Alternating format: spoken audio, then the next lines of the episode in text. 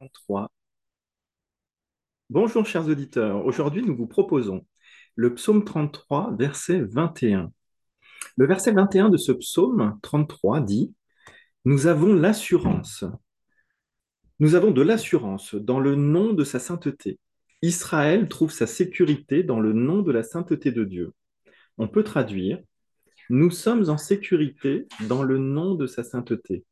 Le nom du Dieu d'Israël en quatre lettres, YHWH, est mentionné 13 fois dans ce psaume.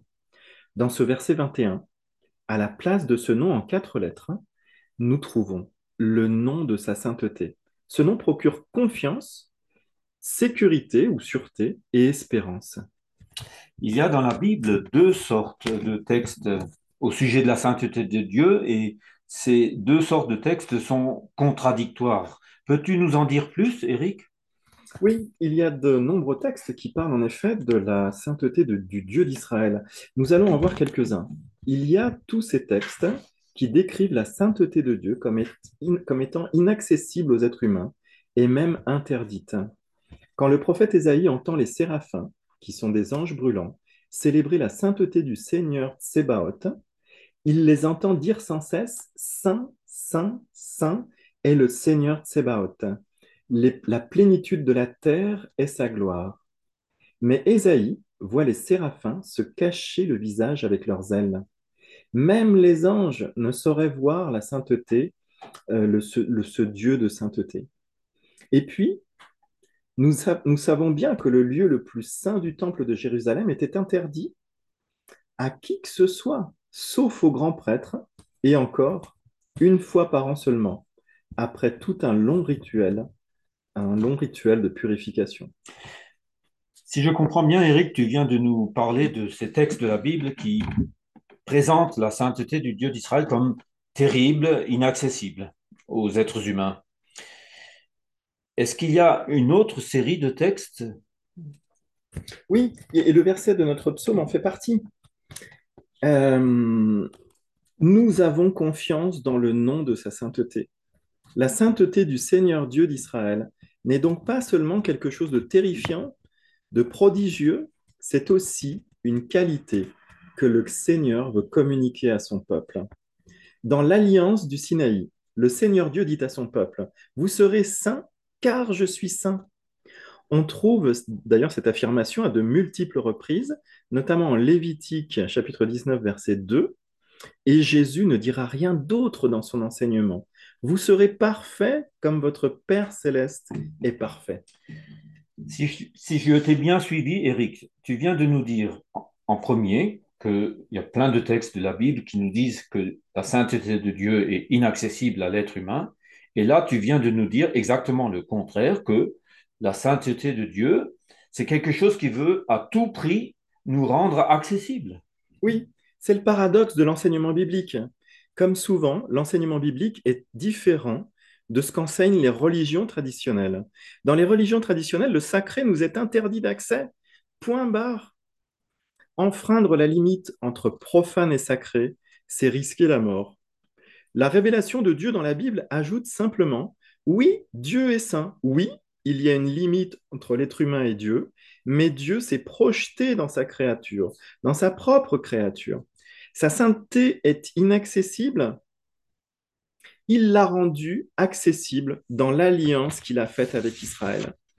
En même temps, on voit dans l'histoire d'Israël que cette sainteté de Dieu présente au milieu de son peuple s'en est parfois aussi éloignée à cause des péchés de son peuple, des péchés d'idol- d'idolâtrie surtout, qui, d'après les prophètes et d'après la loi, entraînent ipso facto aussi l'injustice entre les relations humaines.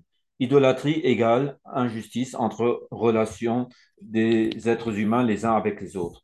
Alors Dieu a annoncé par ses prophètes que cette alliance qui n'a pas marché sera renouvelée de fond en comble, mais toujours la même alliance où sa sainteté, cette fois-ci, viendra à l'intérieur du cœur humain pour, y, pour en expurger tout ce qui est idolâtrie et tout ce qui donc provoque l'injustice sociale. Jésus synthétise en deux mots cette transcendance absolue de la sainteté de Dieu et cette proximité de la sainteté tout au fond de l'être humain.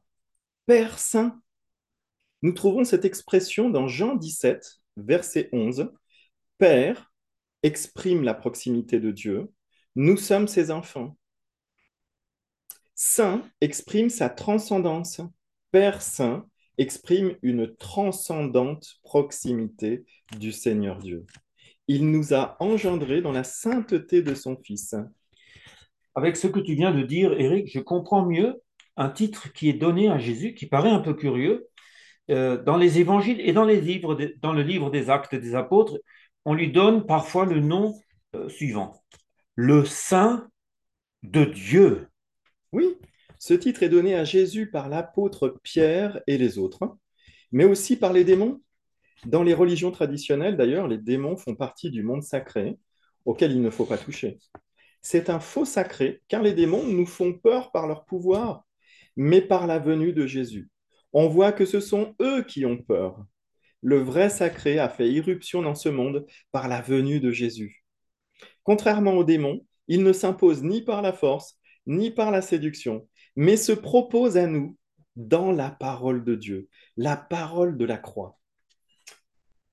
La parole de la croix, tu as dit, Eric, c'est une expression qui, qui, qui, m'intéresse parce que on a la croix, bien sûr, euh, en Occident, en Europe, un peu présente au carrefour des chemins, euh, mais la parole de la croix, ça, c'est une expression qui nous fait penser que ce symbole de la croix ne suffit pas s'il n'y a pas une parole, une parole qui accompagne ce symbole.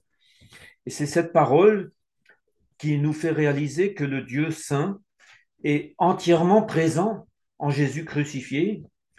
Le Dieu saint est entièrement donné à nous dans la sainteté. Il nous a fait passer du péché à sa propre sainteté. Il nous a fait passer de la mort à sa propre vie sainte. Il a donc, par la croix de Jésus, euh, réinvesti ce qui lui avait échappé par le péché des hommes, par la mort. Il, il a réinvesti euh, l'être humain pour qu'il puisse accepter cette sainteté, cette vie qui vient du Dieu Père et qui a engendré pour nous celui que donc les évangiles et les actes des apôtres appellent le Saint de Dieu, Jésus. Et oui, soyez bénis, chers auditeurs, et à tout bientôt. À bientôt.